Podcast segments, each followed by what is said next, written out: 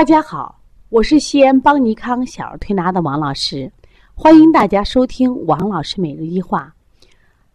王老师每日一话是西安邦尼康小儿推拿咨询有限公司自二零一六年一月一日向全社会开放的一档公益育儿栏目。开设这档栏目的目的是想将我们每天把做小儿推拿临床中的所感、所悟、所想，及时的分享给广大的育儿妈妈及做小儿推拿的同行们，希望对你们有所帮助。今天我想分享的主题是：母乳过敏的宝宝真的就不能吃母乳了吗？嗯，我们接了一个七个月的女宝宝，这妈妈讲啊，我们这个孩子什么问题呢？就是因为母乳过敏呀。呃，现在呢，我们一直吃这个氨基酸奶粉。呃，氨基酸奶粉因为味道不太好吃，说孩子也吃的不多，说最近呢孩子也不长个，说我现在实在想给他喂母乳，可是，一喂母乳，他又出现过敏，那我就真的不能吃母乳了吗？而且这妈妈是很有心，她也希望孩子以后能吃母乳，说坚持呢把这个母乳挤下来，然后存在冰箱里，啊，看看来问问我说孩子以后还能不能吃，或者说。如何有什么办法能让孩子继续吃母乳？那我现在把这个孩子的情况详细讲一下啊。这个孩子呢，呃，出生以后开始是母乳喂养，后来呢，吃了一段时间以后，这个孩子开始腹泻，腹泻里边就是大便里还有血丝，而且孩子的肚子老是鼓鼓的啊，经常打嗝。打嗝带到医院去看呀，医生说你这孩子呀，就是应该是母乳过敏，因为孩子还没有到加辅食的时候。那就建议他换了这个氨基酸奶粉，因为氨基酸奶粉的味道哎不好吃，这孩子也不愿意吃，每次吃饭就跟打仗一样，特别困难，哦，强着喂一口喂一口的，所以这个孩子整体啊就发育状况呀，不管身高和体重都比同龄孩子都要弱一下，所以说呢，这家长就感觉到比较着急了。提到这个过敏啊，当然现在的过敏孩子越来越多了，其实过敏我就说过分的敏感。其实我们常说的母乳实际上是婴儿期最好的食物，一般的孩子对母乳不过敏，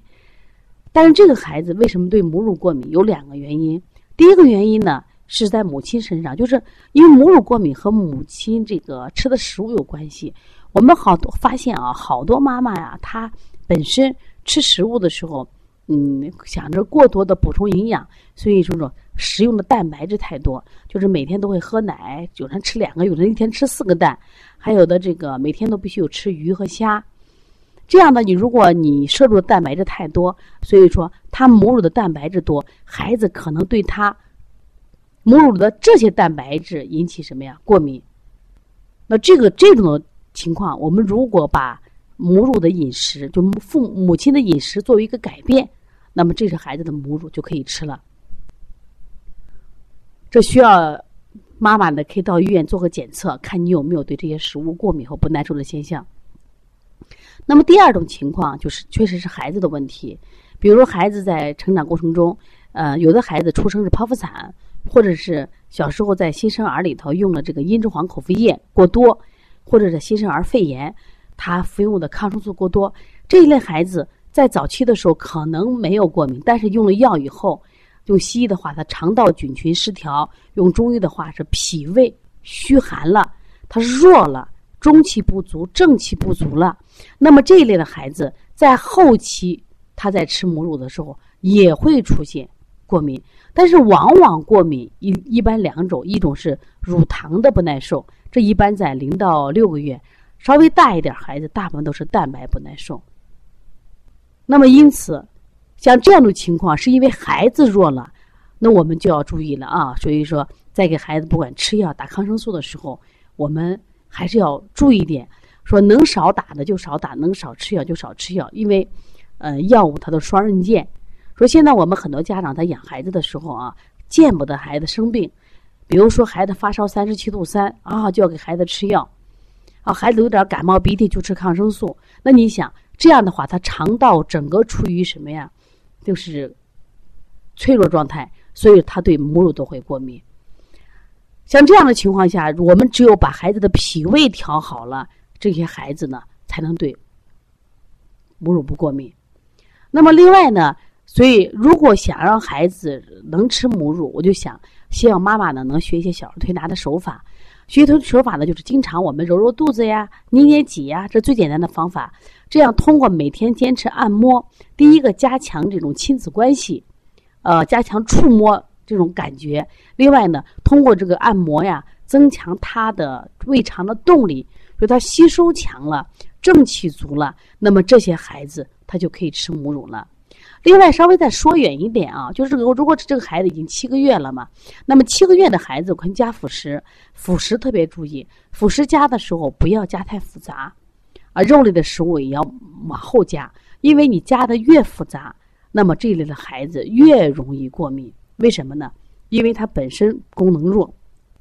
你吃物复杂了以后呢，实际上我们的胃啊就像一个化学容器，当很多食物进到胃以后，它会起化学反应。那我们的人体能不能接受？就这个孩子的脾胃能不够承担得了？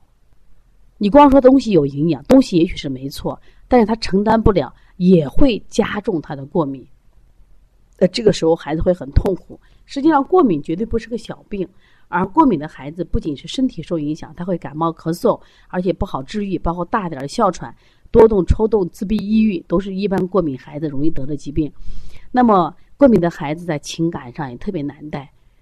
呃，这些孩子呢，因为情绪敏感、情绪细腻，他还会因为情绪的敏感导致一些疾病的发生。说，如果你的孩子也有这样的问题，或者你在工作中也会遇到这样这样的难题，可以和王老师联系。我的微信是幺三五七幺九幺六四八九。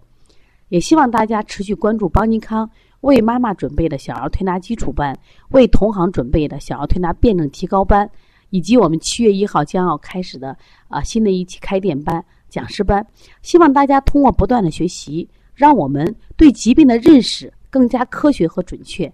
呃，让我们学到中医的这种技法更多。一当孩子有病的时候，我们就能及时处理，或者说未雨绸缪是最好的。希望跟着王老师能学中医，然后呢，让中医可以让我们的生活变得更好。